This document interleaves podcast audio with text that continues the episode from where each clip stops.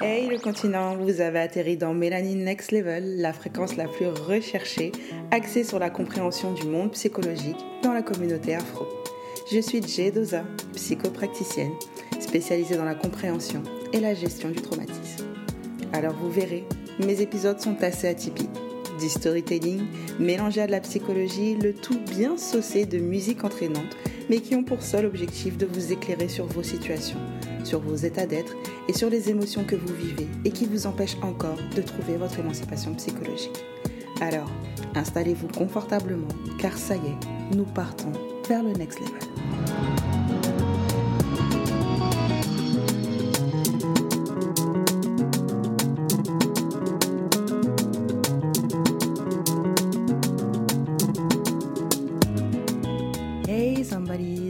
Dans ce premier épisode post-it. Post-it seront maintenant les petits épisodes écrits en 5-10 minutes que vous retrouverez chaque dimanche et qui généralement résument soit une phrase tirée parfois d'un livre, d'une émission, ou souvent ce sont des questions ou des conseils que j'ai pu donner en consultation. Parfois même ce sont des phrases ou des réflexions de pensée, souvent des prises de conscience et qui tiennent généralement sur un post-it et qui méritent par conséquent d'être postées sur un mur. Aujourd'hui, le post-it du jour est tiré d'un livre en anglais qui s'appelle How We Heal de Alex L. En résumant le contexte, mon post-it serait Je pourrais soit faire la paix avec la réalité de certaines situations, soit continuer à me mettre dans ces situations où je m'attends à des résultats différents tout en sachant que je ne les obtiendrai pas. Je vous répète le post-it. Je pourrais soit faire la paix avec la réalité de certaines situations, soit continuer à me mettre dans ces situations où je m'attends à des résultats différents tout en sachant que je ne les obtiendrai jamais. Il faut savoir que sur le chemin de votre compréhension et de votre transformation personnelle, l'une des plus grosses difficultés que vous allez rencontrer est l'acceptation de ces choses, de ces gens, de ces circonstances qui seront toujours ce qu'ils sont. Et une frustration va se créer dans le fait de penser que, sous prétexte que vous êtes en train de changer, en train de guérir, ces circonstances changeront également. Dans ce processus, vous allez peut-être attendre que votre entourage, vos amis, votre petit ami, votre mari s'alignent aux efforts ou aux changements que vous opérez en vous. Mais ce n'est pas tant le fait qu'ils ne veulent pas, mais bien souvent c'est le fait qu'ils ne pourront le faire de la manière dont vous, vous en avez besoin.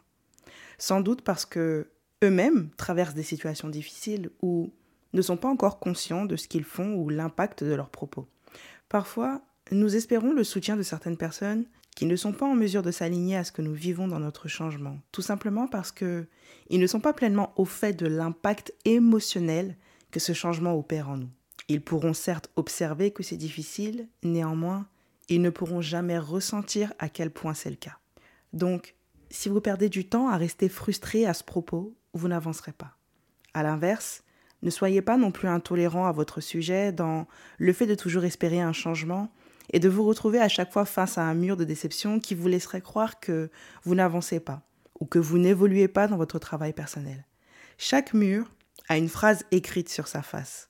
Et tant que vous ne serez pas en mesure de la lire et de la comprendre, le mur se représentera, et cela pour mieux vous préparer au niveau suivant. Dans les deux cas, ne restez pas immobile face à la frustration. Ne restez pas avec la tristesse et la colère que cela engendre. Ne restez pas dans cet état de rumination que cela peut vous provoquer. Soit vous décidez de prendre ce qui est bon dans ces circonstances, soit vous décidez de prendre conscience de vos besoins et de les exprimer, et cela avec le plus de clarté possible, de manière à ce qu'ils soient accessibles à votre entourage si ce dernier est enclin à vous accompagner dans ce processus. Je pose ça là. Si tu as aimé ce premier post-it, n'hésite pas à m'écrire en DM sur Instagram pour me dire ce que tu en as pensé, mais aussi à me laisser 5 étoiles sur Apple Podcast. J'ai le micro. XOXO.